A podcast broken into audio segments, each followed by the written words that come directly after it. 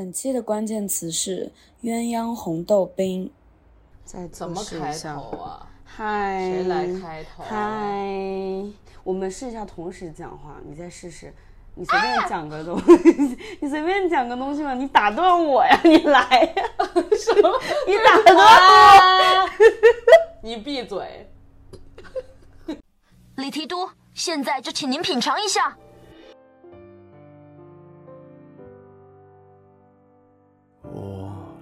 到你的城市，走过你来时的路，想象着没我的日子，你是怎样的孤独？欢迎收听《越考越虎》，这是考虎有史以来第一次面对面录音，现在非常的紧张，我超紧张，就是有一种非常陌生的感觉。有一种异地恋情侣见面之后不知道该干嘛的尴尬。对，就是的。我那天想了一下，我发现我们从开始做播客到现在，我们就是三年半，然后见面的不止三年半吧？就是啊，一九年，嗯哎，一九年三月份开始，那是四年我说异地恋情侣见面的尴尬，已经不知道这是做了多少天，就是没有，然后我就想了一下，我们就是见面的日子加在一起不超过一个月，在这这段时间里面，然后，然后我就觉得，哎呦，这个，就我我已经我已经不知道，就是我们俩面对面说话应该是什么样儿了，非常的奇怪，嗯。但是呢，就是因为好不容易见了面，所以一定要录音，而且就是之前两次见面录音都失败了。强行录音，对，所以这次必须做成，哪怕已经十一点半了，然后明天你要上班，我要去机场，但我们现在还是要录音。好的，嗯，被考老师按头录。对，然后，然后就是在可能两个月前，我就已经开始催说这次到底要录什么主题，然后就是两个月都没有想出来。没事儿，咱们就录一期那个栏目 叫什么来着？下酒菜。我已经分不清下酒菜和零食了。对不起，就是我太久没有参加越考越糊的节目，没关系，反正我们的栏目就已经毁为一谈了。然后，而且经调查发现，听众们也不知道都 是怎么回事儿。啊，本期的主题是考老师对香港文艺界的考察。根本就没考察，考老师就是考察失 败，其中也包含一部分考察失败吧，也就是努力考察了一下。没有，我觉得就是你还是挺有精力的，就是考一道就要求我带他去各地考察，然后我作为一个本地本地居民，就是表示很累。对，呃，呃，先说呀，反正就是我从纽约飞到香港是什么时候呢？上周四。某天早上四点半到，对对对，就是我那个飞机还提前了一个小时。本来胡说来接我的，然后等到我已经取完行李了，他还没起床。对，嗯，然后因为这次还带了叨叨，所以就是在机场那个荒无人烟的地方经历了一些波折。然后总而言之，就是十号那一天特别的长，就是到家都已经干了各种事情了，发现才才八九点。然后我就要求说，那我们今天还是出一下门。太硬核了。嗯，所以那天其实我们我们那天干了什么？吃了饭，然后去了大馆。哦，对，本来只是吃个饭，然后去大馆，然后回家我要表演一下我的厨艺，所以就哦叫了几位呃猫保姆兼吃饭潜的群众们，猫保姆就是对对对对，就是来家里按头吃我做的饭。然后我我又我是连续两日贡制作了土土豆豆泥，泥就是在 离开纽约前最后一顿还做了土豆泥，然后来了又做土豆泥，然后转一天我去了 M 家，对我没去，嗯，我去了 M 家还干了什么？那天我好像没干什么，因为因为是周五，然后 M 家那天是十点关门，所以我就非常自信的说，那我就，嗯，首先是我本来在网上看到了，就是周五那天 M 家的电影院有免费的放映档，放的是许鞍华的《狮子山下》其中越南来客的那一集，我就说嗯去看一下。然后我就想说，既然十点关门，然后电影七点半放，只有一个小时，那么可能我留给自己大概两三个小时看展览的时间，然后就五点钟才去。呃，最后导致的结果就是，嗯、就是展就没怎么仔细看吧。然后我们待待会儿就慢再慢慢说这个对，我觉得我的 M 加嗯体反正这期节目就是比较闲聊，然后你现在才说这句话吗？对不起，就是 heads up，这期节目非常闲聊。非常闲聊。然后我觉得就先就简单讲讲考这几天在香港咱们做的事情吧，然后就是抱着一颗考抱着一颗文艺考察的心，就是 去了香港的各种文化机构、呃艺术机构，还做了一些就是在城里走走。我拒绝不是你这你这你这个就是把期待拉的太高了。但是不得不说的是，就是我来之前，呃、你对香港的期待很低没有不是我来之前对我自己的期待很高。哦。呃，就是我我我对自己开自己一开始的设想是，呃，我来香港玩就有形同我在纽约的时候每就是上岛，嗯就是去了一下从布鲁克林去了一下曼哈顿，那么我这一天一定要从上到下，从下到上的哦做一万件事情，把哦所有去曼岛对上需要做的事情嗯都做了。嗯但是我在出机飞机的那一刻，我整个人就萎了，就是太他妈热了。就是对，但是等一下，稍等，我容许我插一句话。这次这次插话不用在屏幕上举手，对对，就是我觉得就是大家都说香港生活节奏很快，城市很紧凑、很小、很很 packed，但是 in the meantime，就是我觉得我的生活节奏跟你相比，我实在是非常松散。就是你做的事情，我可能要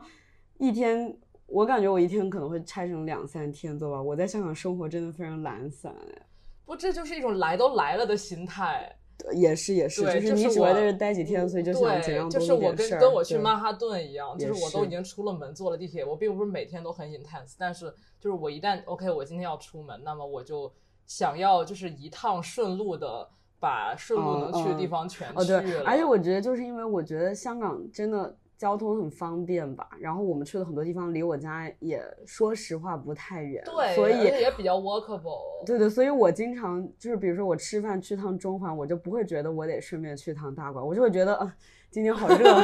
这个展览有两个月，改天再去吧，因为也就十几分钟路程。对，确实就是呃，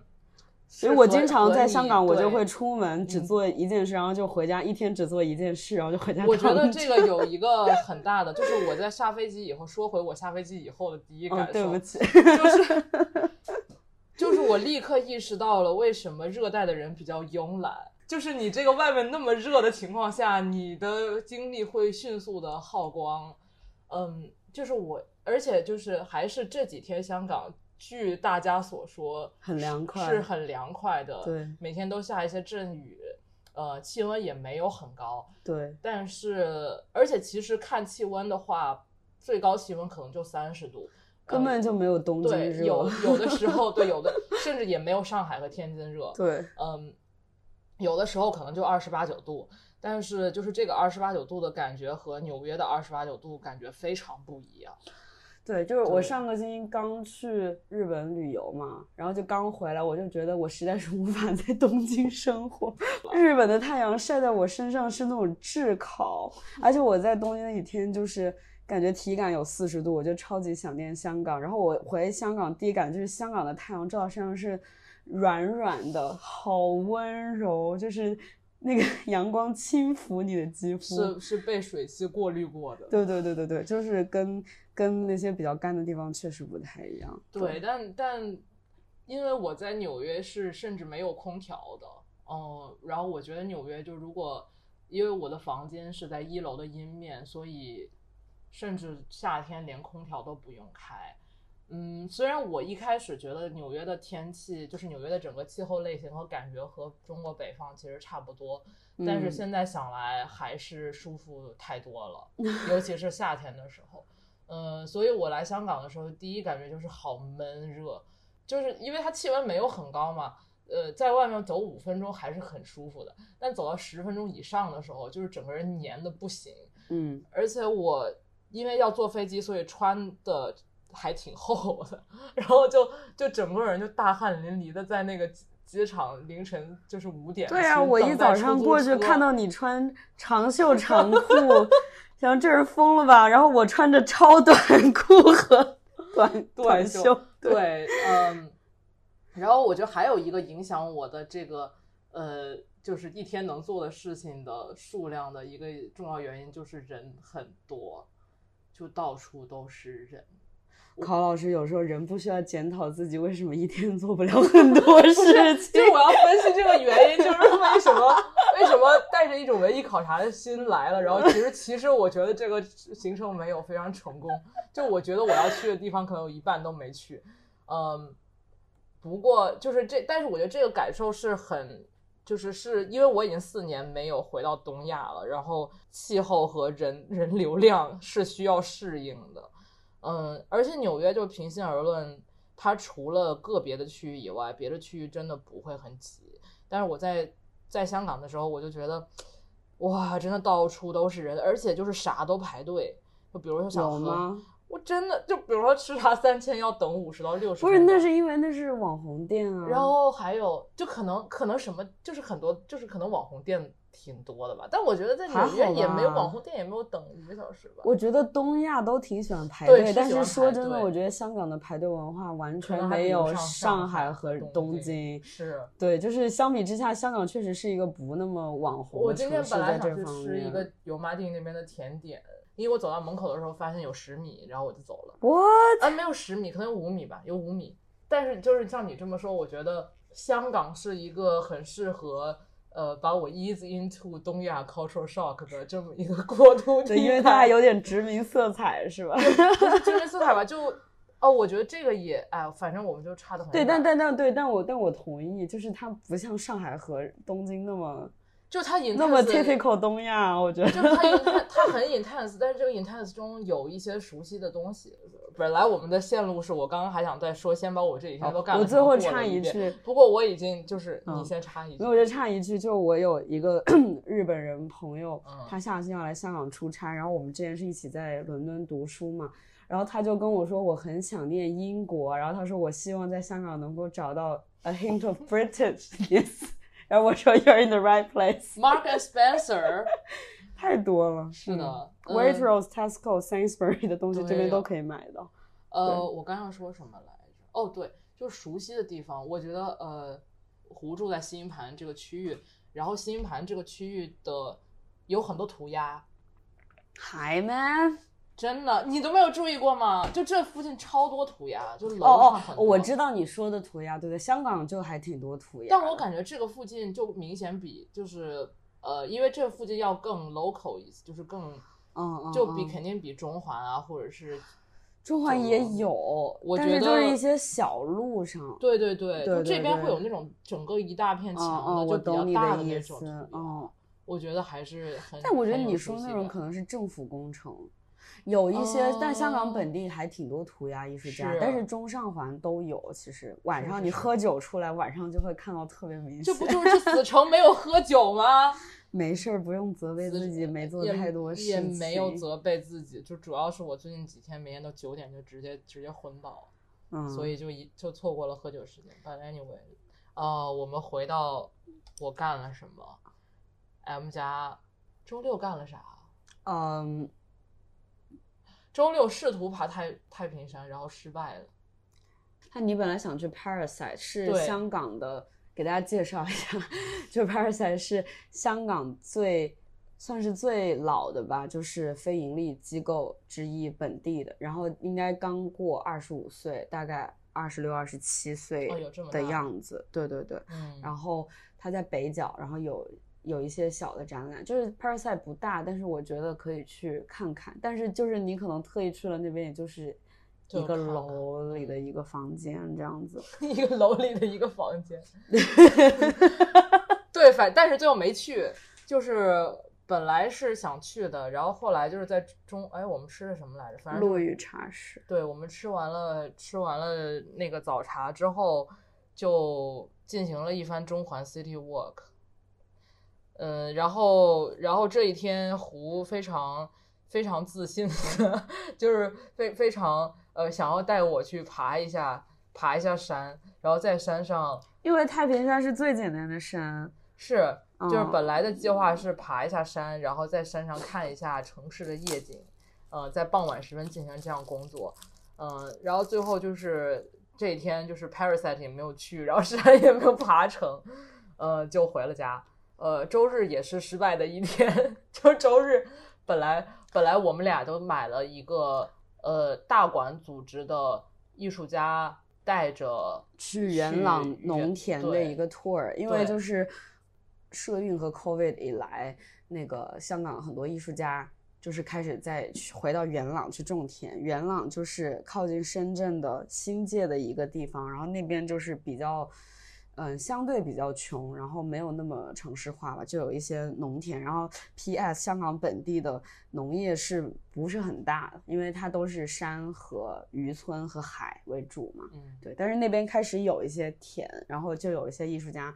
也是一种表示抗议的方式吧，就开始在那里聚集，然后就住在那儿，然后也开始有一些就是自给自足这种小社区这种。总之就是有一个这种 tour，然后本来是我跟我朋友去看，然后考老师就觉得来都来了，就是一个挺好的机会，也想去看一眼。结我就是果因为我就是想深度游，就 是对对对，结果因为去元朗是一个非常深度的游，对对，确实就是一般人平时也不会去元朗，对对对。但就是那天下暴雨嘛，然后因为要去其实没下暴雨，是前一晚下暴雨，然后那一天有黄色黄色暴雨警告，但黄色暴雨是挺严重的。对然后就是还是安全起见，那个活动就被取消了。。对，然后没下，然后也没去。但是早上考老师非常硬核的要求去位于荃湾的 Chat，就是南丰纱厂，就是本来是呃南丰这家纺织业公司，他们当年的工厂在荃湾，然后荃湾在以前是一个。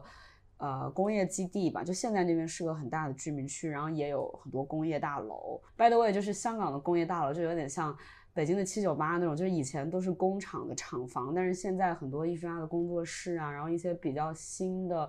呃，艺术空间，包括这种美术馆就会开在比较远的工业大楼里边，包括现在。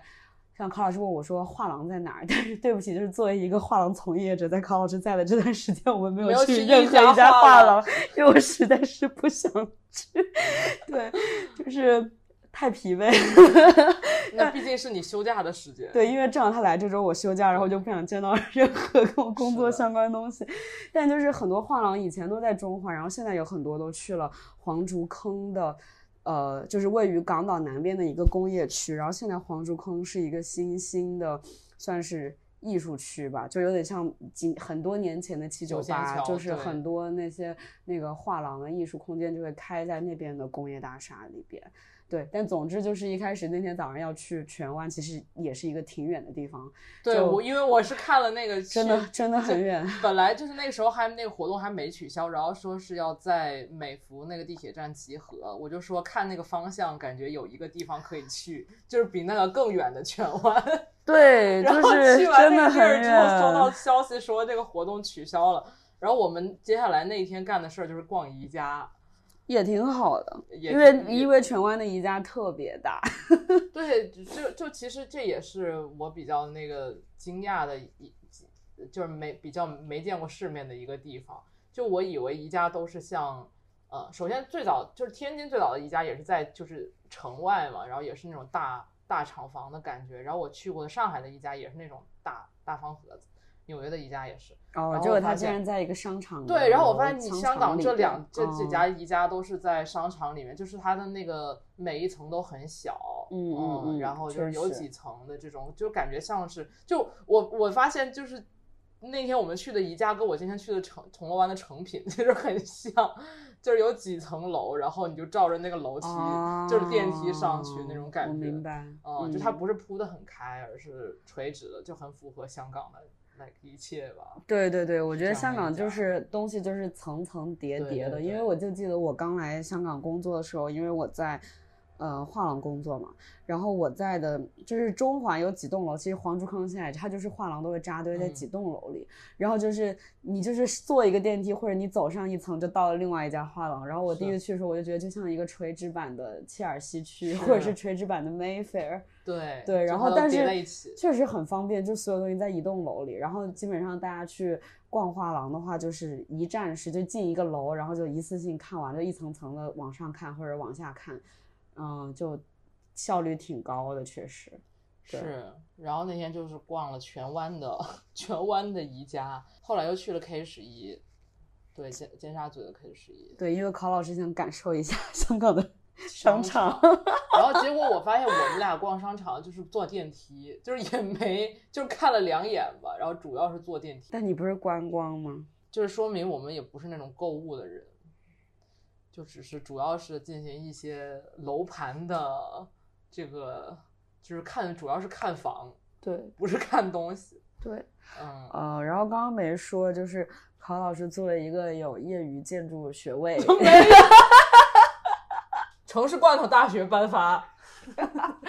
对，就是考老师很爱看建筑，然后那个，嗯，所以就前一天之所以那么累，就是因为吃完饭之后，我就提议说从中环就是往北角方向走，然后走累了就坐车嘛。然后我自己也是觉得香港很多建筑历史也挺有趣，就是中环就很多高楼大厦，然后那边也是 CBD 金融区，呃，有一些不同时期的高楼大厦建筑吧，然后还有一些很有趣的历史，还有一些都市传说什么的，嗯，对所以就一路从那个嗯 IFC 就是一直往东走，就是感受了一下香港昔日和今日的繁华。对，而而且我记得我上一次来香港，至少是十年以前，我甚至不记得是十年前还是十三年前。然后那个时候住在九龙，我觉得我是来过铜锣湾或者中环这一块儿的，但是就是印象不深。嗯，那这一次看感觉就是。呃，经过了城市罐头大学的再教育，就感觉还挺和本地导游小胡的对 深入介绍。是的，是的，是的，就是 不但不但修了一个城市罐头大学建筑学学位，还得到了一个香港建筑 certificate，由由胡老师颁发。对，嗯，然后就是，然后今天我干了什么？今天我去百老汇那个电影院油麻地电影中心，看了一个电影，看了《失之愈合的怪物》，然后去了一下维园看了一眼，嗯，然后就吃饭了，就是好像也也没干什么，嗯，对，然后这就是我在香港做的全部的事情，嗯，让很多事啊。就主要是吃饭，我觉得一天只有两顿，就是一天只能吃下两两顿饭这件事情实在是太亏了。可是我觉得吃饭是很重要的事情。是，就是我的意思是能吃更多就好了。哦哦哦哦，就如果一天人能吃下四顿正餐的话，就会更高效的吃饭。呃，对，所以我我感觉我需要吃点健胃消食片了，就一直在吃。嗯，让我们往回拉一下，讲一下 M 加。对我挺想听听，因为就是考老师来之前呢，之前想说录节目嘛，然后嗯，我就想说，我建议他去 M 家看看完之后回来就简单聊聊，就可以聊很多。怎么说呢？就是 M 家的第一笔藏品其实是 Woolly Sig 捐赠的一百多件中国八五新潮的作品，然后在十几年前吧，然后这件事情就是是一个挺重磅的收藏，但是也是有一点 controversial 的，因为它是一个位于香港的博物馆，但它那些藏品就是或者说奠定这个博物馆的第一批藏品，呃，是一些主要是创作在中国内地的一些作品。然后大家知道，就是中间会有这种，比如说关于嗯、呃香港的文化身份，或者说 M 家这个博物馆的定位的一些讨论吧。因为那个时候博物馆刚宣布说要成立，也不是特别明晰。但是包括呃 Woolly Sig 的这一批藏品也是开馆的时候，算是他们最劲爆的收藏，或者说观看，就是大家最值得看的东西。然后他们同时还有一个我觉得很有趣，他们有很多关于香港本地历史文化的部分，就是不只是关于艺术创作，而是有一些包括刚刚我们讲的这些带考老师去看的这些建筑啊，香港的殖民历史啊，就是更泛的文化，还有包括这边香港这座。就这个地方吧，它在就是它成为城市之前和城市之后的一些，嗯还有这里呃殖民和移民的历史等等。但这些东西考我都没看见都没看到。我这次真的是哎，我想先说一个，就是对于这几这次我看到的几个展览的，就呃包括大馆 M 加，呃还有 Chat 六场对，的这几一个总体的感觉吧，嗯，就是首先这几个地方的主题，就展览的主题或者是 feature 的艺术家女性是很多的。嗯，对，比如说我们看的大馆的大馆的展览，就是一个澳大利亚的艺术家，让我打开这个册子，他叫 Patricia Piccinini，嗯嗯 听起来好像是一个意大利人的名字哦。是是是，，对，呃，这是大馆的一个展览，呃可能不会说太多大馆的事情，但我我想再提一个，就是大馆的那个建筑，就是他新加的那一部分，我还是很喜欢，尤其它是里边的部分，就是那个那个新的楼是也是赫尔佐格德梅隆做的嘛，然后它那个里边的楼梯的那个流线特别的 特别的好看，它是一个旋转的，对对对，对然后它是不规则的那个石裸露的石料的那种感觉，对，而且我挺喜欢大馆是，我不知道你有没有注意到，就是你进那个美术馆，就它大馆分为 heritage 和 contemporary art 嗯，两对，它部分嘛本来是一个监狱，其实它还有一个 public education，他们是三个部门。对，它就是前身是一个殖民时期的监狱，然后说胡志明什么的 还在里面嗯关过。但我觉得比较有意思，就是它本来是。就是它外面的路面是那种石阶，就是大家如果来中环，就中环现在保留了一条叫石板街，就是英文叫 Pottinger Street，、嗯就是以前殖民时期的路都是那种石头堆起来的。嗯然后它那个大馆外面都是那种石头路，但是它把那个博物馆 ground floor 进去的时候，那个石头路是从外面延伸到里面的，然后嗯到了台阶上面才变成木板和水嗯泥。然后我觉得这个从室外延伸到室内的设计嗯还、还挺有意思的，就是它的地是一整块，而不是进来的时候好像嗯、呃美术馆跟外面那个有点分离。对。对。但我觉得这可能跟它改造那个旧建筑的一些 concern 有关吧。是，呃，就说回这个女性艺术家这一部分，就这个这个是大馆的展览嘛，然后它是一个当代艺术家做的，主要是雕塑，嗯，然后到 M 家的时候，M 家现在最，呃，最就是 M 家现在特展吧，或者说要额外收费那个展览是呃关于宋怀贵的，然后宋怀贵是一个，就是之前我觉得好像完全没听说过，我完全没有听说过，对。呃，这位一这样一位女士，然后她是，我发现她是她三七年生人，也就是她比我姥姥还小十岁，然后她是三七年生人，然后五十年代的时候，呃，在北京，在应该是在央美读书，当时认识了，呃，他就是保加利亚的壁挂艺术家叫万曼，然后他们结婚是。呃，新中国成立以后第一桩国际婚姻是周恩来特批的，对，然后她结婚之后就跟她丈夫去保加利亚生活了，嗯，然后在这个过程中她也会做一些壁挂作品。之后她也去过欧洲，然后她是在欧洲见到的皮尔卡丹，然后皮尔卡丹就很中意他，然后就让他就那个时候皮尔卡丹也想进军中国，中医，是 like 普通话意义上的中医，呃，然后他就成为了皮尔卡丹进军中国的一个呃，类似于首席代表这种感觉。反正他是就是作为一个呃商业伙伴，也作为一个形象大使，就是帮助皮尔卡丹作为第一个、呃欧洲的这种奢侈品品牌进入八十七八十年代的中国。嗯嗯，然后后来他还帮助就是马克西姆这个餐厅在北京开分店，就他相当于是一个做过艺术，然后自己也是嗯时尚教母，然后同时还是一个商业人才的这么一个人。嗯嗯，她也是训练第一批中国就是模特的这么一个一位女士，但这个人就是她完全，我觉得她完全是相当于被历史给埋没了吧。就比如说我刚才打字的时候，宋怀贵这三个字就是完全没有联想出来的。嗯对，M 家现在同期展出的还有呃草间弥生嘛，草间弥生的一件作品，那个永久，也不是对半，我不知道是不是永久装置，它是一个装置，一个房间。对对对，之前有一个展览已经结束了，对，对，之前有一个跟他的更大的展览，然后还有呃，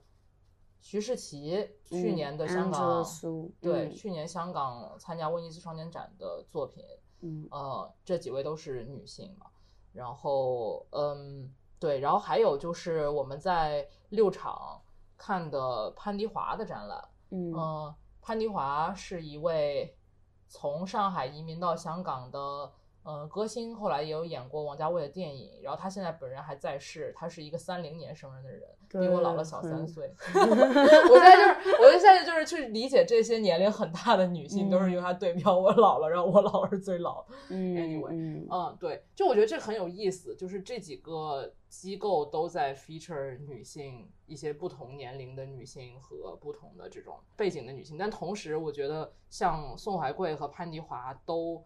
是作为一个移民，或者说他们有一种国际主义的背景在里面。嗯嗯对对，尤其是比如说宋怀贵，他就是呃去到欧洲，然后在欧洲游历，然后又回到中国，就是一直在做这种跨国的文化交流的呃这种工作，并且他后来就是在晚年的时候，他主要做的是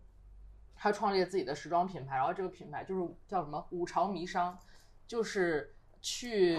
呃强调一些中国各朝代服饰中的这些特性，嗯，然后做成时装这样的概念嘛。嗯，然后潘迪华，我觉得印象中关于潘迪华展览展览里面，呃，给我印象最深刻的部分是说潘迪华他，嗯，以前就是致力于推广中国的呃流行歌曲，他是然后把中国的流行歌曲，就是唱英文歌词，对对对对推广对中国的就是他他包括他那些里边包括的他的很多呃录音都是他唱的各国的对对歌曲，对对对就是他以一个非常国际化的身份去推广中国的呃或者说他理解的这样当时的中国的音乐流行音乐这种感觉。所以我觉得这这两个，尤其是宋华贵和潘妮华这两个展览的对比还挺有意思。他们同期在香港这种这个地方，呃，而且是两个性质不太一样的机构都在做这个类似的事情，我觉得还有挺有意思的。嗯然后另外一个总的感觉就是，嗯，像你刚刚提到的，就是大馆它是一个呃古籍活化的项目，就是大馆本来是一个历史古迹，然后现在加入了呃公共教育和当代艺术展览的这两个部分。嗯，我感觉就是六场也是差不多的这种感觉，对，而且其实他们都没那么古，就是你你不能就是 以以那个就是内地的标准算古，对，因为它确实是历史我挺对我，但我挺惊讶，就是大馆它其实是一直到。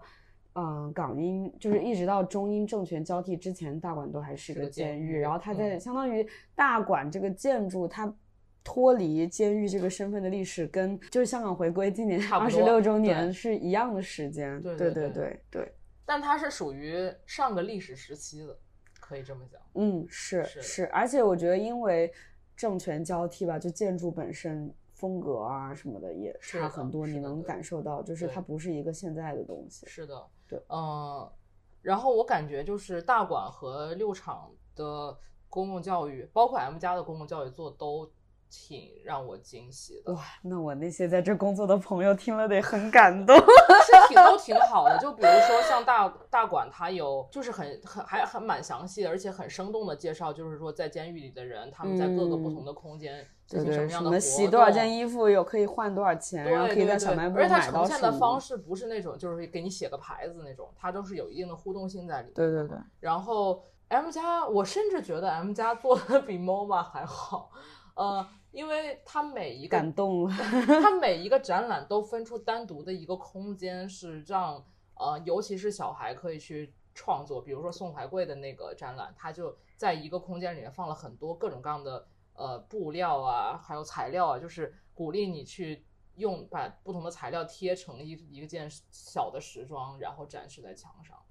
呃，包括 M 家另外一个展览叫物件空间互动，然后我理解它就是一个比较概括性的展示过去呃七十年左右吧，就是亚洲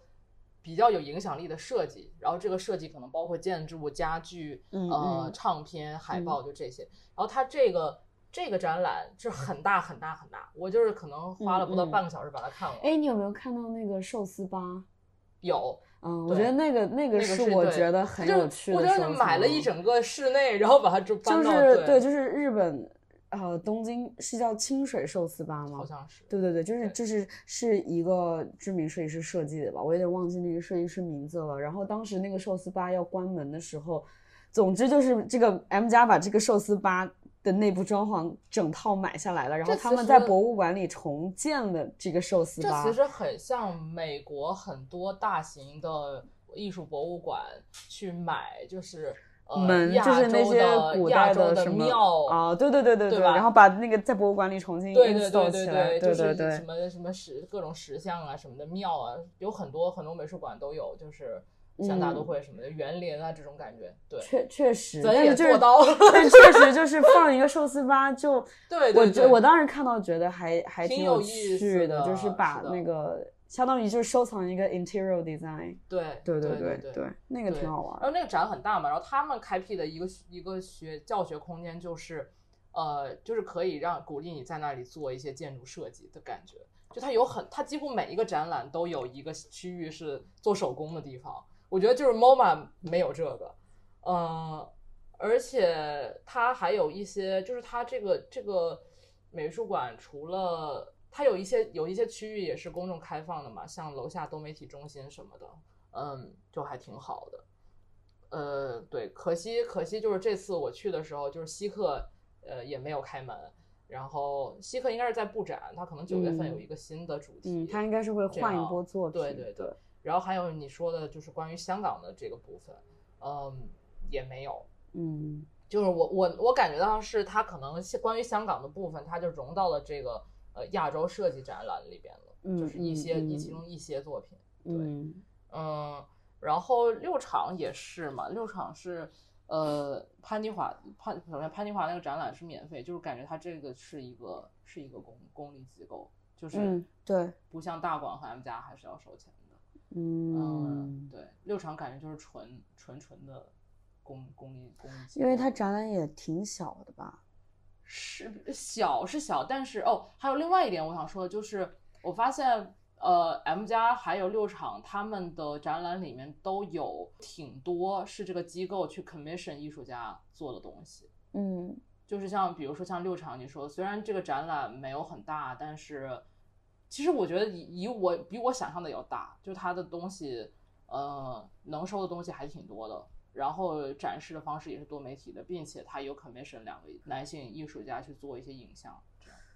嗯，对。然后 M 加，其实我看 M 加的时候也给我很深的感觉，就是好多东西都是 M 加自己 commission 去做的。嗯是，对，就是对尤其是视频这一块儿，包括那个设计展览里面很多就是小屏幕的纪录片，就是他会讲这些设计，或者是在在比如说当地社区是怎么应用的，那些纪录片全都是 M 家去委托呃为展览拍的，我觉得这个还嗯。挺、也也挺让我惊讶的，因为 MoMA 也不也不会这以这种规模做这个事情，我觉得、嗯。MoMA 是单独 commission 一个一个熔岩灯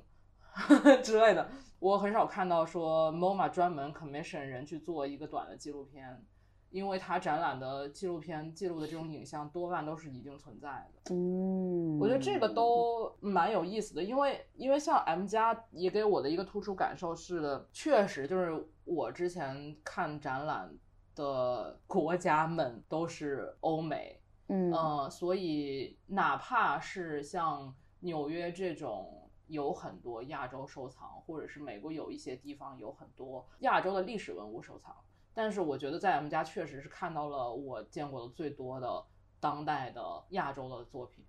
就、嗯。呃，比如说，尤其是我感觉日本和印度的艺术家非常多，嗯。这个这两这两这两个国家的艺术家的的作品的数量远多于他们在 MoMA 或者是什么地方的，呃，除非有一些专门的，就是关于这两个国家的展览，否则的话就是很 general 的展览是不会有这么多，就是日本和印度的艺术家的。嗯，我刚刚想说，就是我不知道你有没有看，就是我当时是开馆去看的，然后，嗯，他们当时有一个，就其实 M 家分大概分为三个部门嘛，就嗯是当代艺、现当代艺术，然后 moving image 就影、嗯呃影像，还有一个就是设计，嗯就差不多，他们就主要是这哦三块，他们分工。然后我是想到当时，嗯、有一个他们大概比较概括的博物馆的现当代艺术收藏，就是不是关于嗯稀客藏品，嗯也不是关于。嗯，香港城市文化这些，就嗯有一个专门关于他们所谓的艺术收藏的一个展厅，是那个什么 The Cabinet，什么哦，好像是吧？哦我也看到那个美术馆之梦之类的名字，不是，对，然后那个里边一开始进去就是有点像国外的美术馆，就是从现代艺术的起点开始讲起，就有什么杜哦尚啊，然后嗯、The Flux 啊这些，然后但它中间也会有关于比如说日本具体派的一些收藏，然后但嗯是呃也包括香港还有中国内地以前的一些新山水新水墨画嗯。以前的一些创新，但是就有很多跟欧美博物馆稍微重合的东西。但是我嗯。就觉得在 M 家，我我就开幕的时候我看 M 家这样，我觉得就是他们如何定位自己作为一个。基于香港的又是一个哦很大野心的博物馆，是挺有趣的。就是中间有很多身份，就这个博物馆的身份认同问题，你知道吗？因为他们一开始的定位是说，他们开之前说的是自己要对标的是 MoMA 和 Tate 的规模和野嗯心，然后他们希望做一个就是基于香港的呃辐射亚洲的那个很大的所谓的。视觉文化中心，而不只嗯是一个美术馆这样子。然后就像我刚刚讲的，就是西客那些方面，很多它是关于呃中国内地的。虽然说就是内地跟香港的文化不需要分得那么开，但它确实那些嗯创作就是他们的议题里面人说的。不仅是说他们不说粤语，而且很多人都说北方普通话，是，然后他们都在北京创作，嗯，然后创作的议题也都是非常内地，就是从七八十年代、九十年代开始，比如说改改革开放等等这些内容，然后我就觉得这些话题和这些作品的 context 对于很多香港观众来说，比如说他们是否会觉得陌生，他们能不能觉得这些作品是。呃，就跟他们相关的，然后。包括这也是一个呃几十年前的一些东西，然后另外一个就是它又有很多关于，比如说香港城市文化、香港的移民历史嗯的。这些内容，然后就像你说，它又有一些辐射印度啊、东南亚的，对嗯，这些台湾。就是或者就是华语世界之外的的一些，他们想 cover 这些内容吧，就是泛亚洲的一些内容，但同时它又会有一些欧美的那种艺术家的收藏，就是我就觉得东西很多很杂，但是啊中间又有能感觉到他们的一种 struggle，、但是我嗯。就觉得跟这也其实也跟香港这个城市的，就是他们的这种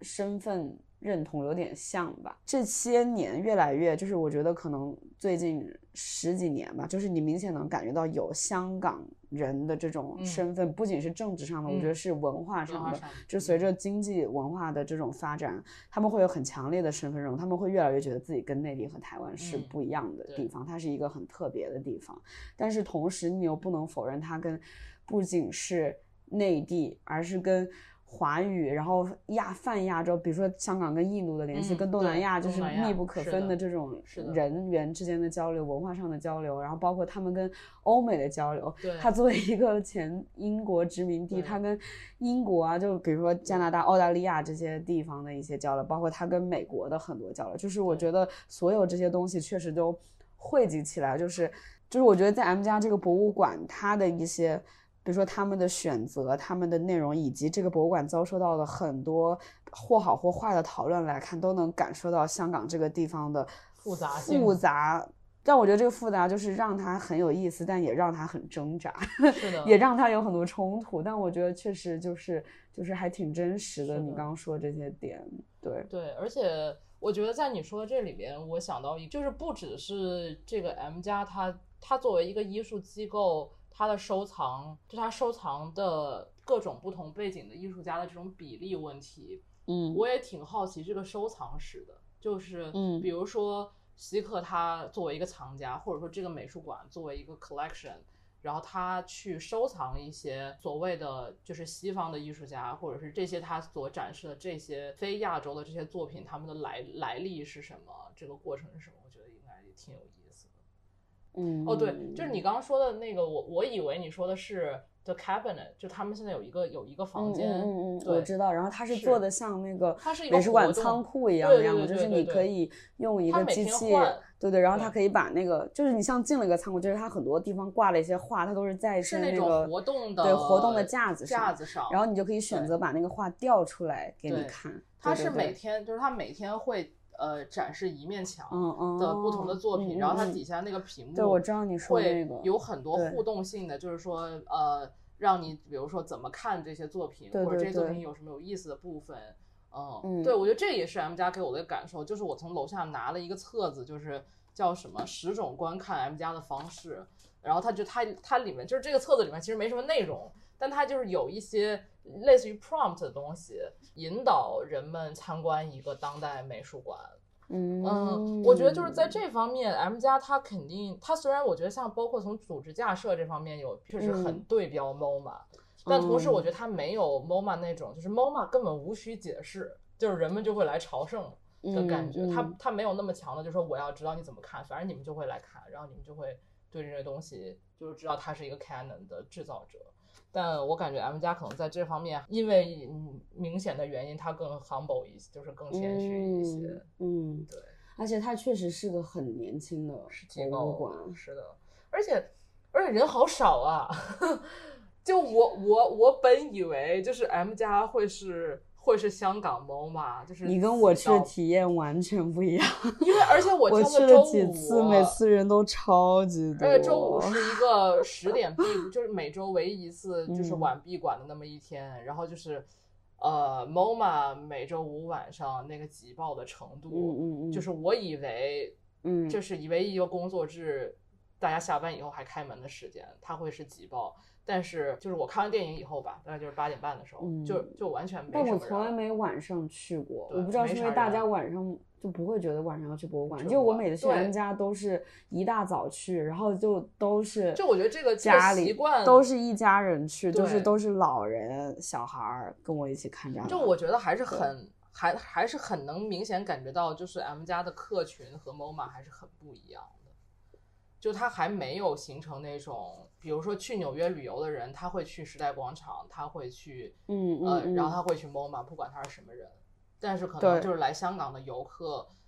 会去 M 家的人，还是就是远比不上会去尖沙咀。对对，但是我觉得他们对标的确实就是这些游，就是游客是很重要的一部分是嘛，因为他们的位置就是在西九龙文化区，西九龙文化区就是一个建在高铁站上的嗯文化区。是他们把博物馆建在这里，就是因为就是你内地从高坐了高铁过来，一出站就直接进了 M 家了，是这是他们的目的。对，这也是我刚到 M 家的时候，我觉得，因为我我坐公交车去的嘛，然后公交车到达那个、西那个海底隧道层，那个层就是像一个像一个机场航站楼一样，进去就是一个开车的一个地方。就对对所以我我有点懵。对，然后那边有故宫，也有那个一看 Free Space 是表音乐表演的地方，一看就是一个新开发的区域。对，那一块都是新开发，它完全就是建在高铁上。哦，对，然后说到这个，嗯，推荐大家去看，就是在 M 家的那个，嗯，不同的那个视频频道上面，他们有一个很有意思，也就是 commission 一个国外的艺术家画的一个简笔画动画，嗯，大概就是有十集吧，就每集就一两分钟，就是讲 M 家是怎么建的。我觉得哦有那个建筑学业余博士的考老师可以去看一下，很有趣。然后他就是博士了？我本来是一个本科文凭，专科，专科文凭，对，对，就是属校文凭。对它有它挺有趣，就大家可以就一两分钟每天看一两集，就是以简笔哦画的方式也解构了 M 家这个挺特别的建筑设计。然后它就有嗯画，它是建在高铁站上，旁边是海啊，就是哦包括它的。西九龙的位置真的是风景超级好，就是我哦就推荐考去那个他们海滨公对园去，我经常去那儿，就是而且那边也是一个，嗯、大家遛狗，包括在城市里 camping 的一个很热门的地方。就周末白天去那边，都是带狗和带小孩的人 说到遛狗，就是遛对对对场是遛遛场那个空间是一个，pet friendly。对狗友好商场。对，就是可以吹空调它遛狗虽然那个，商场里面主要就是一些吃的和手做的那种小对对对店，但是有很多狗。对我们去那天狗真的不算多，因为我们去太早了。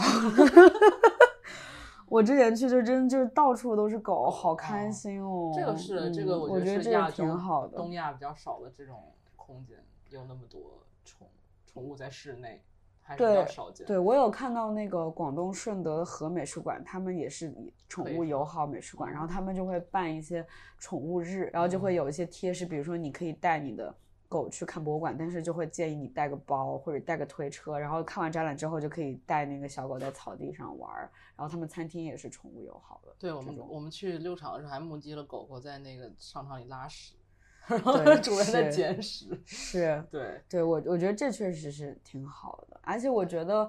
呃怎么讲的 Chat？但我觉得 Chat 是一个，包括它是一个非常根植于荃湾居民区的一个这样子的文化机构，因为我相信大部分去那个机构的人，其实并不一定是说你是对艺术文化感，兴趣是像我去这种。就是就是是一部分观众，但我觉得很多观众就是他们就住在那附近，然后就是。是对他们来说，就是除周末除了呃去商场遛孩子、遛狗，你也可以去一个美术馆附近遛狗、遛遛孩子，然后顺便看一下展览。然后他的展览也不是那么所谓的深奥，是，不会有那么多当代艺术黑化，对对 对，就是还比较亲民。然后就是他对对潘迪华的展览旁，就是旁边就是介绍轻工业那个纺织的这种工序的那么一个房间。对，然后其实我之前去，它也是当代艺术展，但是我觉哦得就总的来说，它是一个挺就是基于社区的一个艺术机构吧，嗯我觉得还挺好的。对对嗯对，虽然这次很多没去成，但是去的这几个都还印象还是很好的。谢谢考老师的肯定。请转告给你的就是本地本地艺术从业者们。而且我为什么说那个 M 家晚上特别空呢？M 家现在不是有一个草间弥生那个房间，就是它那个装置，也是它比较标志性的一堆镜子、一堆白波点、一堆球的那种。那个叫静。屋，我不管，我不在意草间弥生。但是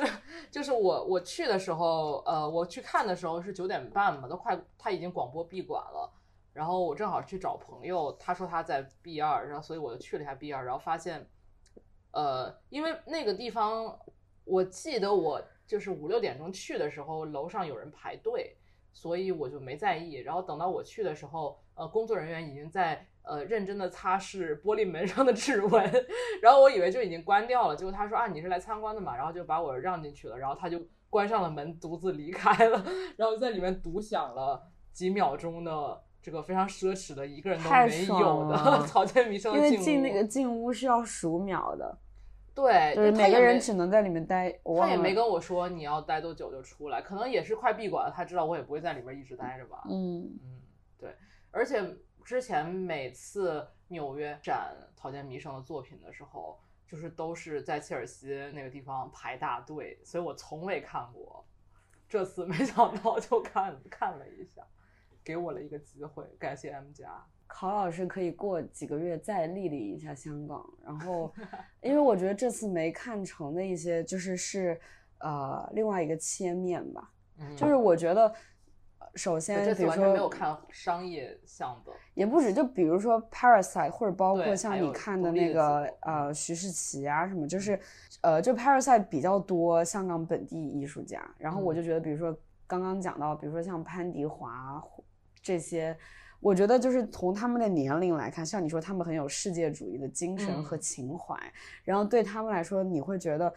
那个时候内地和香港的连接是是很互动是很多很多的。然后那个时候，比如说潘妮华在他那个采访里就有写，他当年从大上海来到嗯小香港，他一开始是特别不喜欢香港的。然后那个时候，呃，香港也有这样子的一个。呃，因为内地战乱嘛，然后就从上海逃来香港的很多人，然后他们在香港的圈子是说上海话和英语，嗯就是香港本地文化是很弱的那个时候，然后。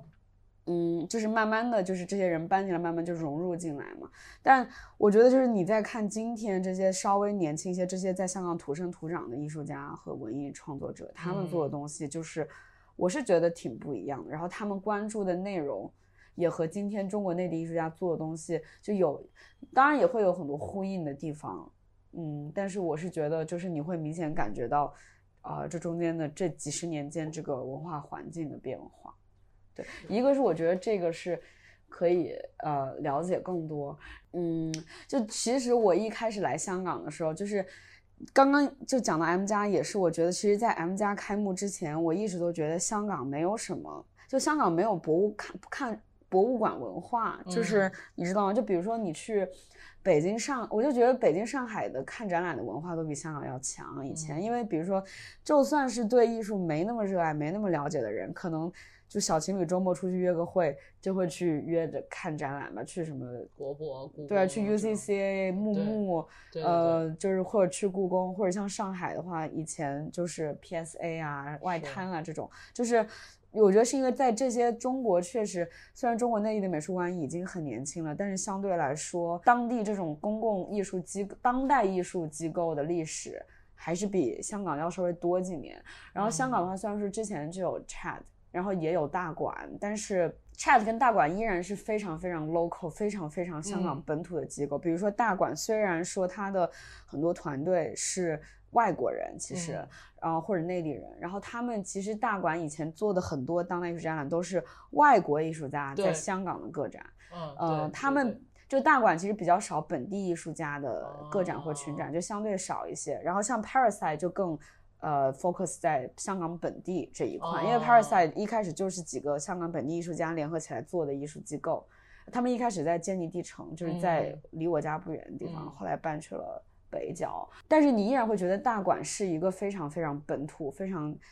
就 Chat 是基于社区，然后我觉得大馆就是很很香港本土的一个机构。但是 M 加是它的视野和它的规模是真的是很公共、很大的，我觉得。然后这确实是超出。嗯，香港的范围吧，但是在 M 家开幕之前，我一直都觉得香港没有看展览的氛围，哦也就是我觉得本地的居民他们没有这种呃文化习惯。嗯就比如说，我记得我以前第一次去 Tate，我就是非常羡慕，因为就是我觉得在那边长大的小孩或者老年人，比如说你退休了，每天没事干，然后我觉嗯得以前可能。比如说在内地，我能想我们家一些娱乐活动，比如说就周末去逛个宜家，然后在商场嗯吃吃饭这种。是可是一家你肉丸，可是如果你在伦敦，对啊，你会想说我们去看一下 Tate，虽然说可能本地人就在那待久了，你也会觉得这没什么，就是但是你就会，如果你从一个国外过去，我那时候就觉得哇，他们随随便便就能看到这些作品，而且它是免费的，对，你纽约也是，就是对都能来于。居民是特别友好的。对，而且一般馆藏很多都免费嘛，然后我就我真当时觉得好羡慕，然后我就觉嗯得在中国，就是包括国内，因为大部分是私立美术馆嘛，然后很多是没有公共馆藏的，他们就是做一些特展，然后就是展个展览，然后就是要花钱，然后一个展览也就临时展个三个月到六个月这样子，就是我觉得就是这种。博物馆文化和这个市民的习惯是需要一段时间，就是是去培养的，所谓的。然后我觉得在 M 加开幕之前，香港确实没有这样子的地方。但香港同时它的艺术行业的历史又很很久，是就比如说我自己在商业画廊工作，然后呢，我其实觉得商业，我以前觉得商业画廊展览就是挺无聊的。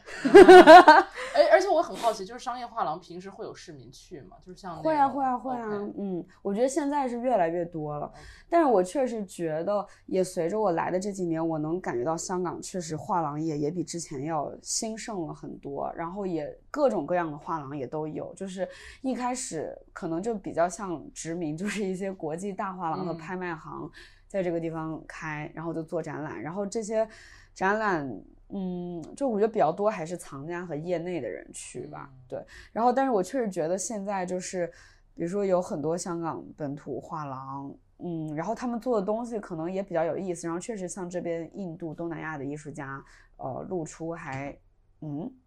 叨叨叨上上桌了了，叨叨也想说两句，嗯，说两句。你有什么你有什么见解？你觉得你对香港的香港的房子还满意吗？叨叨说有点小，哦，走吧走吧。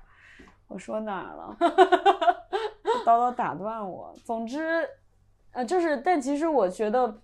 可能单个的展览你觉得无聊，但是我有的时候想想，就是把香港的整个画廊业放到一起来看，比如说每年三月份的时候，如果你来，其实还挺多东西能看的，嗯就是也得看个两三天才能看完。然后就是整个一起感觉是香港艺术市场的一个面貌吧，而且，嗯，就是确实也能感觉到这个地方这个行业很繁华，对，是。就是我觉得跟内地的画廊或者艺术圈是真的还挺不一样的。就是我来这边一开始觉得这边的圈子很小，但是我现在发现是因为，嗯，内地人或者说中国人，或者就是广义上的中国人，就是在。香港只是很小，就是只是一部分，虽然说我们是很大的一部分，但是就是在这个画廊行业里面有各种背景的人，然后有各种背景的艺术家，呃，然后大家做的事情也很不一样，就是是因为这个圈子很多元，它所以你就很难感觉你很难一一下子把这个东西概括，嗯，对对，就是你需要。嗯、多看几眼，然后就像一个多棱镜一样把它拼起来，看到这个拼图，而不是说，呃，国内比如说就是上海艺术圈就是这样的，然后北京艺术圈就是这样的。哦我觉得这边就比较难，嗯、这样子形容。对，而且嗯我感觉这个也跟香港这个城市的形态很有关，因为你在说，比如说像商业化在一个楼里这件事情，让我想到，假如说，因为我是一个呃每大概三个月会去一趟 Chelsea，然后就会把呃我觉得值得看的都看一遍的，嗯嗯嗯这样的会有这么一个一个下午的这么一个计划嘛。然后 Chelsea 那一块儿就都是呃沿街的，就是一间是一间的那种，然后你就会不断出来进去，出来进去，就是你是在城市中行走，在街道上行走，但同时你会像逛商店一样，就是一间一间的看过去。但是如果是比如说在香港，我我想象那种感觉就是你在一个大楼里面，然后你就坐电梯一层、二层、三层这样往上，或者是往下，就是对，但其实也会，比如说，就是一个区有好几个楼，啊，比如说一当然是个 不同的楼，对，就一个区有两三栋楼，然后啊你就一栋一栋进去。对对对对，是是的，这边就像你住的这个新盘这边，它也是一个垂直的空间嘛，星盘还垂直啊？很垂直啦。我觉得这个这也是我我挺难，我觉得我这两天在这边走，我才就是开始理解这个地方是什么样的。因为比如说我们呃之前有一天是从 M 家走到弥敦道那边。然后就发现谷歌地图 它因为不分层，所以我们站在一个很高的人行天桥上面，然后就试图看到底怎么走。然后看谷歌地图看了很久，很难判断它给我们指的路是在下面走还是在上面走。哦，对我觉得这个对于一个垂直的城市，或者说垂直空间很多的这么一个地方，一个平面图就不适用，是这种感觉。我觉得这个感觉可能会在香港的各种地方都有，比如说到尖沙咀或者是铜锣湾某一个地方，然后想找某一个品牌的商店，然后我就看他那个地址，我就会，我觉得我我在这儿找。东西会比我在纽约花更长的时间去判断它在这个楼、哪个楼这一片楼的哪个楼的哪一层，呃，嗯。然后应该从哪个电梯上去，这样。这也是我觉得香港适合过渡的地方，因为我觉得它的香港的信息的复杂度跟纽约是差不多的，就是你嗯嗯。嗯某想每次想去一个地方或者是想做一件什么事情的时候，你需要处理的信息是很多的，嗯，虽然是不同意义上的信息。你还没怎么走天桥呢，我是特别喜欢香港，对，就你那天带我走中环那个环那个，我自己无法 走那样的路线，就是那已经很简单了你在很多的天桥、很多的商场中间间穿梭对，我觉得这个这个应该不是说我从看地图上学得的，而是你但每天走对，但但是对，这就是 M 加验你 miss 的那个展览，但是我觉得就是这也嗯。不是说你要去博物馆看一个展览了解，是就是我觉得生活对香港这个城市的那些空中天桥行走系统，我觉得是是。非常有意思的，就是因为这个地方又热又晒，然后它又经常下雨，然后真的是很多时候你可以完全不淋雨去一个地方，很厉害需。要逐渐优化自己的。你可以走很远，就一直在各个楼之间穿，然后就走天桥、走电梯。呃，我现在挺挺也是因为就考老说香港，比如说港岛这一块还是挺 walkable 的，嗯就是你靠脚还是能走去很多地方的。嗯然后呢，就是我在中环上班嘛，但是我住新盘，其实就两站地铁，走路大概二十多分钟。嗯然后我是非常爱走路上下班，就是或者走路去各种地方，因为就有很多不同的路线可以选。嗯，就像你今天可以沿着山上走，然后山上可能从西半山走，中半山就是一些嗯富人区，那边就是很安静、很舒服的路，嗯，然后又有一些嗯很漂亮的房子，这样子就是走走，但嗯心情也很好嘛。然后如果你往下走，你可以沿着海边走，就看看海。然后呢，你也可以往中间走，就有什么海味街，就是一些商店。然后如果沿着皇后大道中走，就是就是一条主干道嘛，就可能嗯就是一些普通店比较多。然后再往上有什么河里活道，那边是古董街，就有很多嗯古董的画廊，然后也有很多就会经过 SOHO，就是有吃饭的地方。而且上山下山其实没那么难，就是确实爬山嗯很累，但是你住久了，你就会知道哪条路是最不陡的。的比如说我就会坐电梯到一个地方，然后平着走一段路，然后再。比如说走一个很缓的坡到一个地方，或者你去一个嗯商场，然后就可以从商场坐电梯从那个 ground floor 到 first floor，就到上一条街，然后再往前走。然后我觉得这种路线是很有趣的，所以我经常就换不同的路线走来走去。然后我就觉得这是一个让我觉得我对这个城市嗯有熟悉起来，就是街道的肌理，对对，然后这个肌理不仅是路上的房子，包括就是这个房子的气息，这个嗯这条街上的人是什么样。比如说在山下，这确实是更忙、更 local，就是会有很多嗯茶餐厅啊、超市啊什么的。嗯但如果你往半山走，就是真的很安静，嗯但是就很很舒服。然后我也经常走半山，那边就有很大的榕树啊，然后就是很就是就是另外不同的感觉吧。然后嗯就是会觉得这个城市在仅仅就是走路一分钟上个坡的地方，就会有很不同的面貌。嗯对，就是觉得这个还挺有趣的。然后就我经常会根据心情选择我要怎么回家 这样子。对，就是说明最好的路线并不是最近的路线，你可以有很多，对对对，然后很多 detour 对，而且我觉得就是因为这一块确实港岛是特别，它所有东西都特别的 packed，就是它嗯都堆在一起嘛。然后比嗯如说你要去一个超市，比如说你只是下班要去路上买个牛奶，你可能有十几个地方你可以买牛奶。但你就可以规划一下，我要走这边，然后走到哪儿去买个牛奶，或者是换另一条路，其实也可以买到牛奶，就是选项特别特别多。然后，呃，我觉得就是回家路上就挺有趣的，对，嗯嗯这也是我觉得这次来香港给我一个很突出的感受。呃，它有一些地方让我想到爱丁堡，因因为爱丁堡真的是层层，对它是层层叠叠叠的，然后有很多楼与楼之间的楼梯，或者是一些一些桥，它可能通向的几层，就我这个是你在我三四个星期前我去了一下这是你，在 Google Map 上看不出来的。对我三四个星期前我去了爱丁堡，然后我半夜到的，你记得吗？然后我就在你给我紧急要给我打电话，我紧急打电话给考老师说，我迷路了。然后那个，因为我跟我朋友一起嘛，然后我说那个地图让我们右拐，然 后一个右边是个悬崖那种地方，根本，下不去就是去。相当于他判断错了你所在的层。对，然后考我就跟考老师说我怎么下去，康老师说你一开始就就走错错了了。就是从火车站出来就很容易直接上去。对，嗯就挺逗的。这个也是，还有另外一个让我想到爱丁堡，但是呃，但是因为气候不同，所以很不一样，就是这个城市和自然的结合。嗯，呃，这个是就是香港和纽约非常不一样的地方，因为纽约也有一些坡，但总体来讲是相对平的嘛，所以它嗯。虽然也是个岛，但是它的植被是被规划过的，或者说它的规划嗯。的痕迹是说有公园或者是行道树。呃，然后很多穷的社区甚至没有行道树，但是我觉得香港是，就是这个城市和这个树是长在一起的，就像你说的很多榕树，嗯。我觉得我这几天看到的很多榕树的长法和它的位置都让我觉得很惊讶，就是相当于它和这个城市的这些台阶啊，这些不同的层啊，嗯呃，融在一包括对融在一起，嗯。它是长在一起的，就它也没没有被砍掉，或者嗯。是、肯定是在这个过程是建造过程中是砍掉了一些，但是同时我觉得保留的是非常非常多的。嗯，但是我觉得香港是路边没有可很少有可以种的树，你发现了吗？是因为路太窄了吧？我觉得，对，我觉得是路太窄了，而且楼但但是它确实也不缺绿化，是 它绿化很多，对，它绿化很多。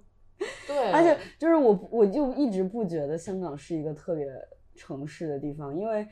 就我们没去爬山，但是山和海长在一起就是山和海都太近了。对，就是我家走路八分钟的地方就可以上太平山了，然后你就爬个四十个分钟，这也是你就到山爱丁顶了，堡住的宿舍，对啊走路几对分钟就啊到山，就是就到山脚下，然后你就可以开始爬山。然后疫情的时候，那个时候不能健身房什么都不开嘛，然后我我们朋友很多人就是住在这附近的，就每天早上去爬山，然后就下来，然后再开始在家上班或者傍晚上山这样子，因为嗯就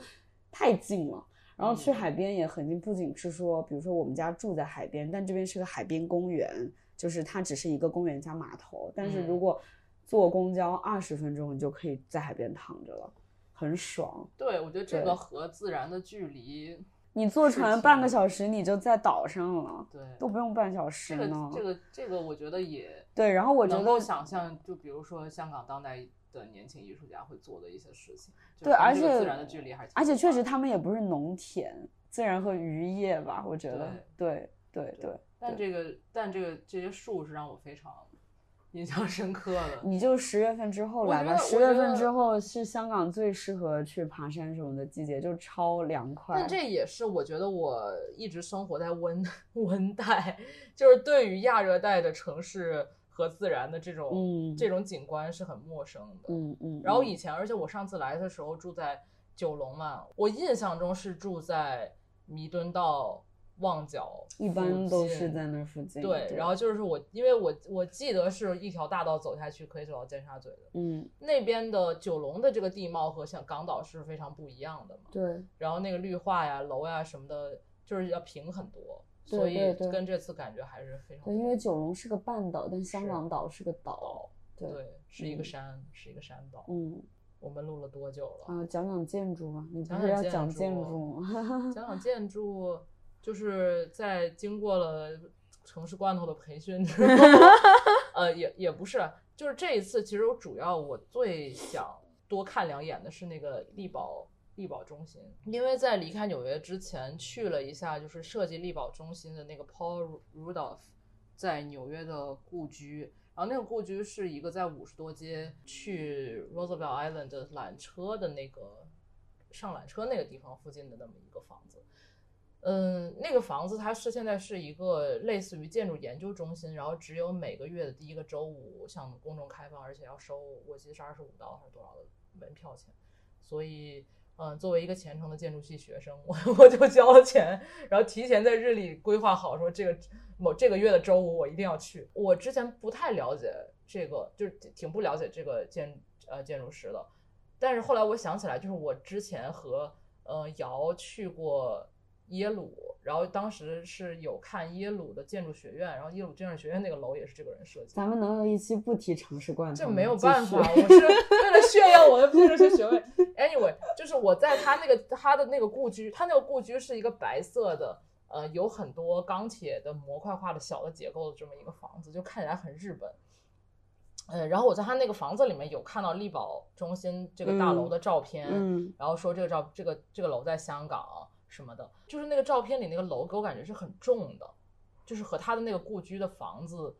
的给人的感觉是很不一样的，所以我那个时候记住了那个楼，然后就觉得说要来香港的时候一定要看一看那个楼的这个楼具体给人的感觉是什么样子。嗯，所以那天我们去中环呃吃完饭散步的时候，那你觉得具体是什么样？我觉得就是走近了看，它下面是就是有抬起来的，就是有几根柱子，然后把它的那个就是上面的那个上面的部分给从街面上抬起来，然后那个底下也有。呃，我记得是有花园、有植被的，因为我们也一直是在公园啊，还有商场啊，就是各种步道中间穿行，所以可能比如说看照片，你一般看到的是上面的部分，就是它圆圆的，然后上面整个就是一个玻璃的壳壳子的那个部分。嗯，但是你走近就的时候是有很多看到下面，棱角的。对对对，它就嗯是又圆又有棱角，对，它不是一个方块，它不是一个方它是块，一个 N 面体。对对对对对，然后而且它上面有一些突出的凸起的对对这个对对对部分嘛，我就跟考说很像变形金刚，感觉那个楼随时会活过来。是是是，就是这个也让我 让我觉得它它好像它的那个故居的那些小的更细的白色的那些模块化的部分在这里面也有体现，就是嗯像你说它它像是一个积木一样，只不过这个积木是一个更更大的，然后更更玻璃的，嗯呃，看起来更像就是和周围的摩天楼就是更相似的这么一种感觉的一个东西，但是其实它底下是垫起来的，然后那个垫起来的感觉就让它看起来没那么重了。就是看照片的时候是完全没有这种感觉的，因为是看嗯照片的时候，尤其是就是你看的很多摩天楼的照片是从下面拍嘛，然后是那个嗯大透视，就让他觉得特别有压迫感。嗯，然后颜色又是深的。但我们那天走的时候天气又特别好，就是很多阳光嘛，所以就是那些楼所有的玻璃都有那个很被风吹的那个云在动。对，就是你会看到云，挺好看的。对对，就是在这种环境下看那个楼它的压迫感就没那么强了，反而是嗯感觉很透明的。嗯，对，嗯，而且我觉得力宝的房子，其实香港很多房子都是这样的，就是它不是从地面第一层从地上开始建，而是嗯。它是先从地上升起一个平台。其实力宝也是，就是如果嗯。我们没有走近，就如果走近的话，它那边也是有连天桥的，就是就是天桥可以直接通到力宝的有点像他们的 lobby 那一层，嗯然后它底下是一个餐厅，然后底嗯。下好像我忘了底下是不是有一部分也是中中就是中中空的，是可以嗯。走路的，我记得好像。嗯。就是香港的很多写字楼，包括居民楼，就大型居民楼小区，它都是地面是商店，甚至有两三层的商店。然后就是升起来，这个两三层的商店上面是一个架空起来的陆地，对，嗯然后你就要先坐一个电梯到那个陆地。嗯，一般是五层这样子，然后你到了五层之后出来，发现哇是一个花园。我第一个在香港住的房子，就是你要从地面到了五层之后，你会进到一个花园，就像一个内地小区的地面一样。嗯然后你再从那边再开始立起一个个房子，然后你就走进一栋一栋，再坐电梯，嗯就是一层一层的。然后那个上面的花园可能就是感觉。呃，比较 private 或者只是给住户用的，当然其实嗯可能你也可以进去，然后就会有一些公共设施，就什么遛狗啊，嗯、然后有一些健身器材什么在上边。嗯然后我觉得很多写字楼也是一样的想法吧，就是把地面空出来。对对，其实我记得内地那个王府井的 SKP 也有类似的设计。然后我大学第一次去，觉得好神奇，就是有一种嗯、呃坐电梯上去别有洞天的感觉。但我发现这种设计在香港还挺多的，但这可能也是一个比较嗯八九十年代的一种设计，也有可能。这个是拿出我的建筑学一零一课本，就是 因为摇给你的我没有没有，就是我在上第一个学期的艺术史课的时候，当时讲过纽约那个 Seagram Building，嗯，然后就说它是现代主义建筑的一个很重要的标志，就是它把一层就是一层相当于它把一层退进去，然后留给一个公共一个广场、嗯嗯或者一个嗯这个我空间和几记得柱子，对对对对，我感觉很多都是这样的，像我们第一个去的那个汇丰银行。的那个嗯大楼是很明显的，但是但是我记得当时是你吗？还是谁跟我说？因为纽约有那个建筑占地，那个因为你建一栋楼，它会占据那个街道的嗯公共空间，嗯，所以有一些建筑它会把一楼公共空间让出来这也是一种些避税的，对对，这个就是跟那个税收有关系，然后就是相当于你有给政府提供，就相当于你有自己出钱建一些，呃，公共设施能让公众享受的一块空间，然后就是可你可能就可以相应在上面多盖几层，这个样子。对对，然后提到汇丰这个，就可以引入这个关于风水的话题。你 啊，等我先补充一下，就我之前看过一个呃，就是一个纪录片，嗯，不不 Q 城市罐头了，反正就是这个纪录片就是叫《小型公共空间的社会生活》，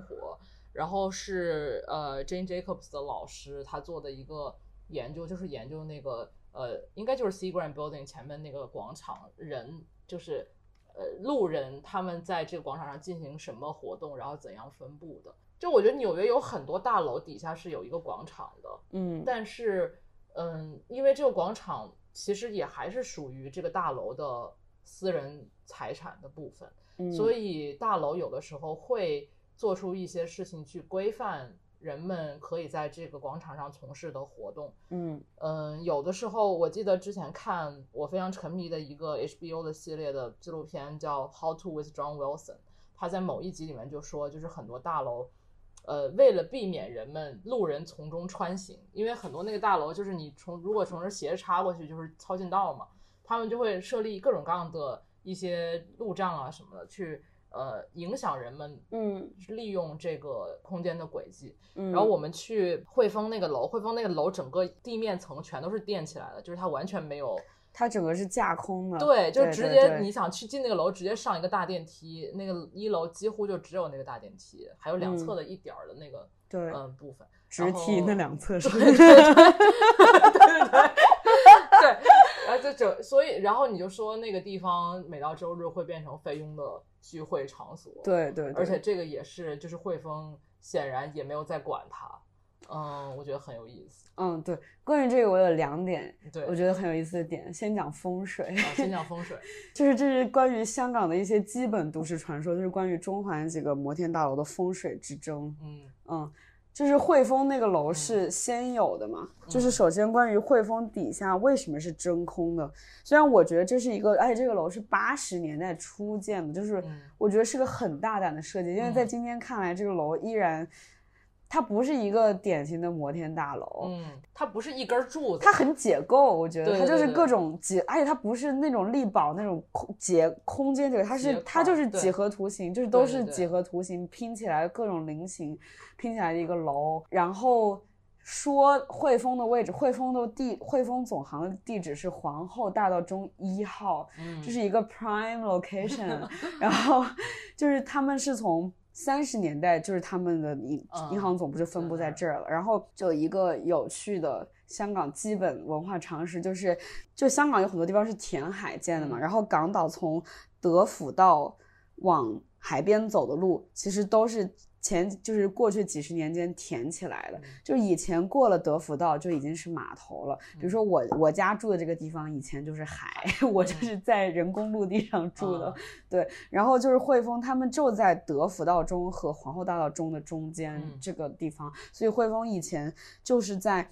正对着九龙半岛尖沙咀的那个尖尖正嗯对着过来，嗯然后就这样子的一个港口，它以前旁边就是一个码头，就是广东这边就是说水就是财的意思，嗯所以你就要。传统比较讲，你是要靠有靠山，但是你要面面对水水，对吧？然后你就把财气都聚过来。但是有一个风水的说法，就是说，首先因为九龙半岛是个尖尖，然后就说有把那个，而且它不是九龙半岛是一个就有点像舌头一样的形状嘛，嗯就是说它把整个那个煞气就从对面半岛上直通汇丰这栋楼，然后汇丰就在哦那个点上，嗯然后就说为了避免这件事情，所以他就做了一个中空的设计，就是让那个煞气直接穿堂穿而过，就穿到那个山后边，哦然后它就相当于架空在那个。那么它后边那栋楼是什么楼呢？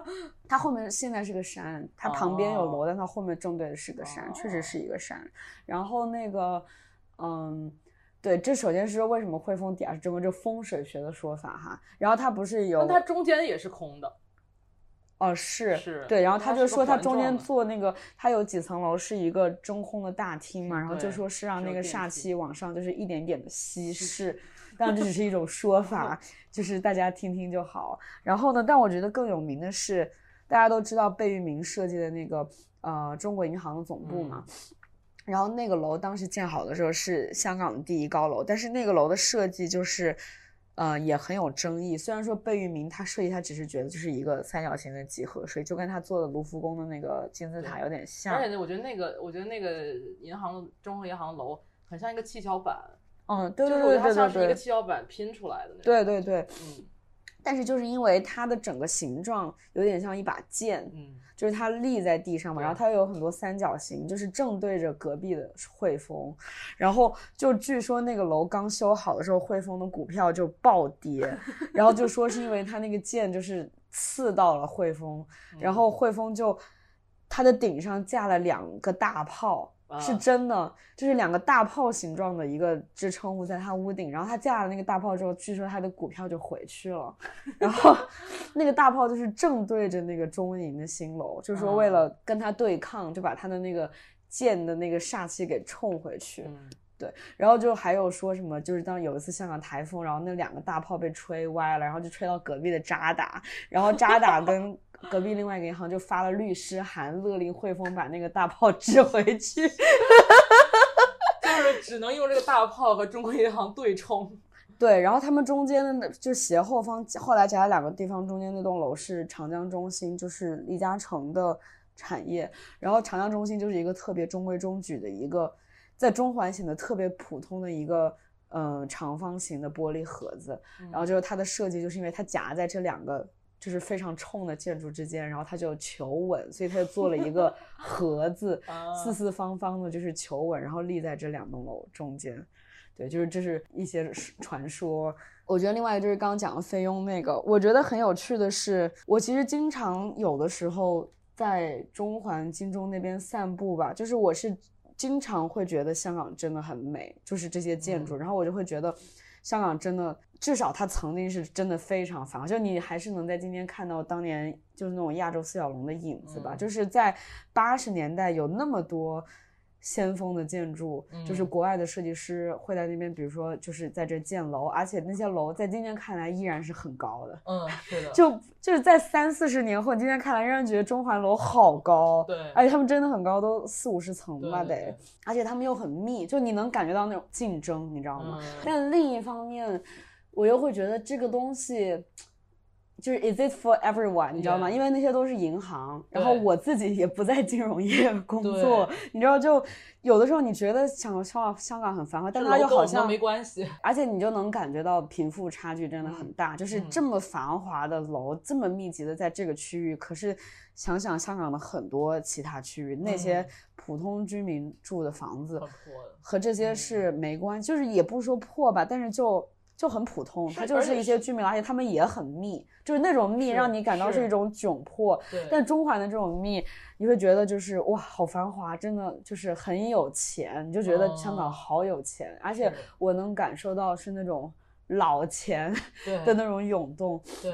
就包括我以前去力宝中心办事情，然后我进去之后就有一种哇，就是感觉一下子步入了香港 TVB 九十年代那嗯种剧，就是完全能想到那种中环丽人就是在里面上班，然后打字，然后就在那炒股那种感觉，就是嗯还是觉得挺赞叹的。对，然后但是我觉得很有意思，就是先不论这些东西是不是它的设计之初，它是不是为所有人设计的，但是个广场它到底是为谁用的？底下蛋但就是不管它是为什么设计，但它最终就成了，就是大家都会用，就是比如说像，嗯、也不叫费用，就是家佣吧，因为很多嗯也是来自于马来西亚什么，嗯就是像家佣这些群体，就是在香港，嗯、就是家庭帮佣是一个很大的群体，是就是不仅是有钱人啊，是普通的香港中产阶级家庭，他们也会请佣人，这是一个习惯。而且佣人们的收入在香港其实确实不算很高，但是他们在一个人在香港赚的这个每个月几千块钱的工资，能够养活他们在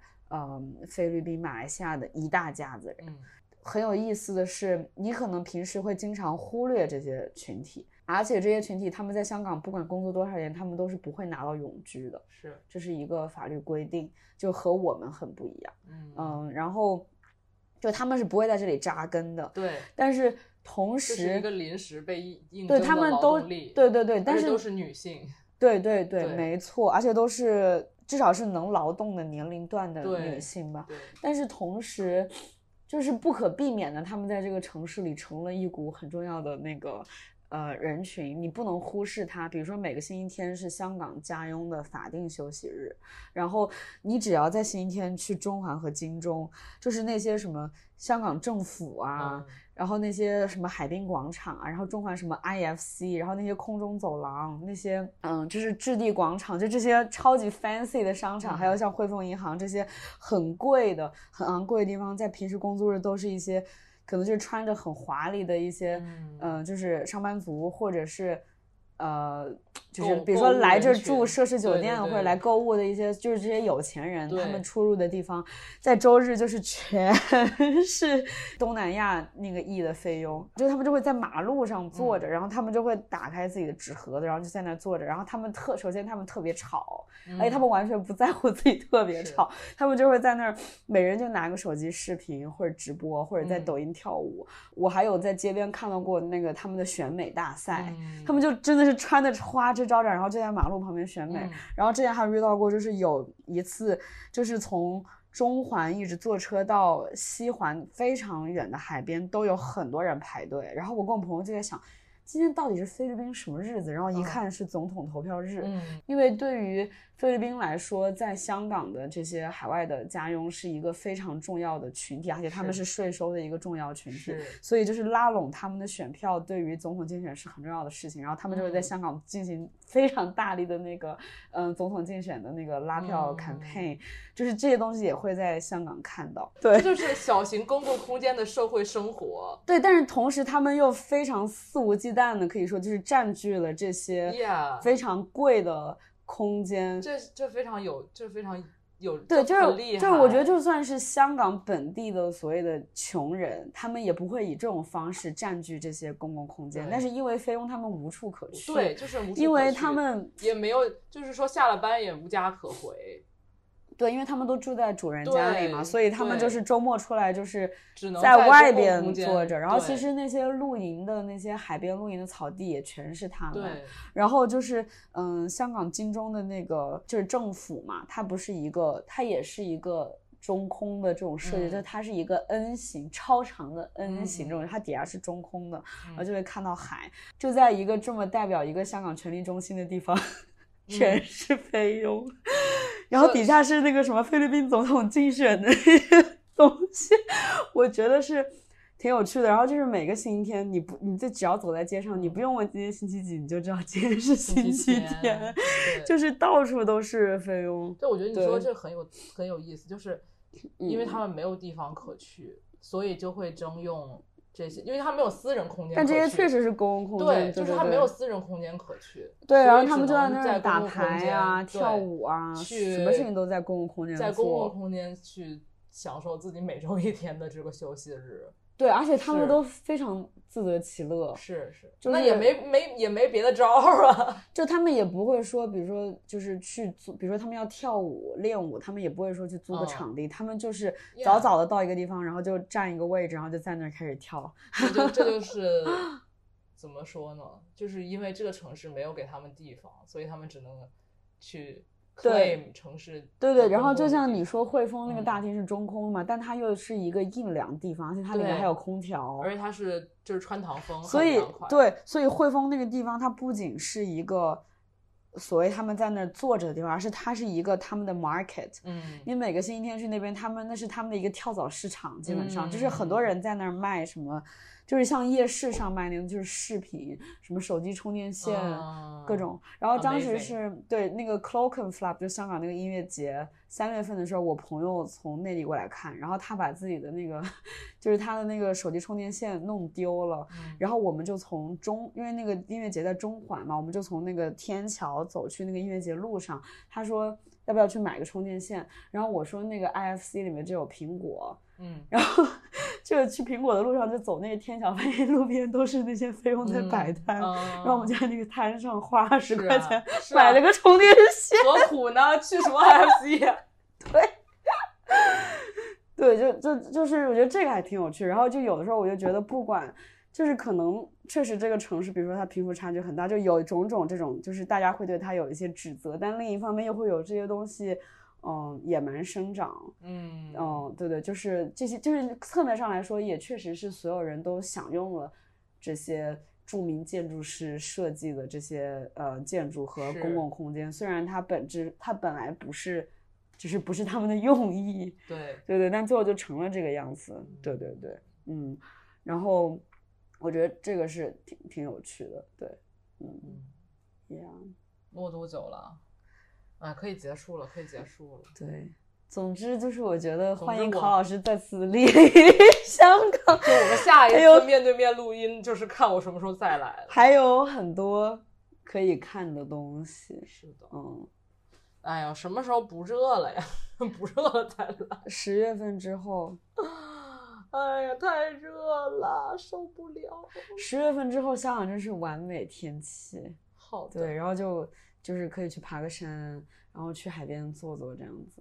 对，净提了一些考老师不感兴趣的对，活动 爬爬山，去海边坐坐，发发呆。我就我就嗯，no no thank you。好吧，就这样吧结束，大家再见大家。再见。不知道下次鹊桥会是什么时候？我们我们牛郎织女还每年一次呢，我们就是我们五年计划，五年计划五年计划，是。好吧，拜拜拜拜。巴拉巴巴巴巴拉巴巴巴拉巴巴巴巴拉巴巴哒啦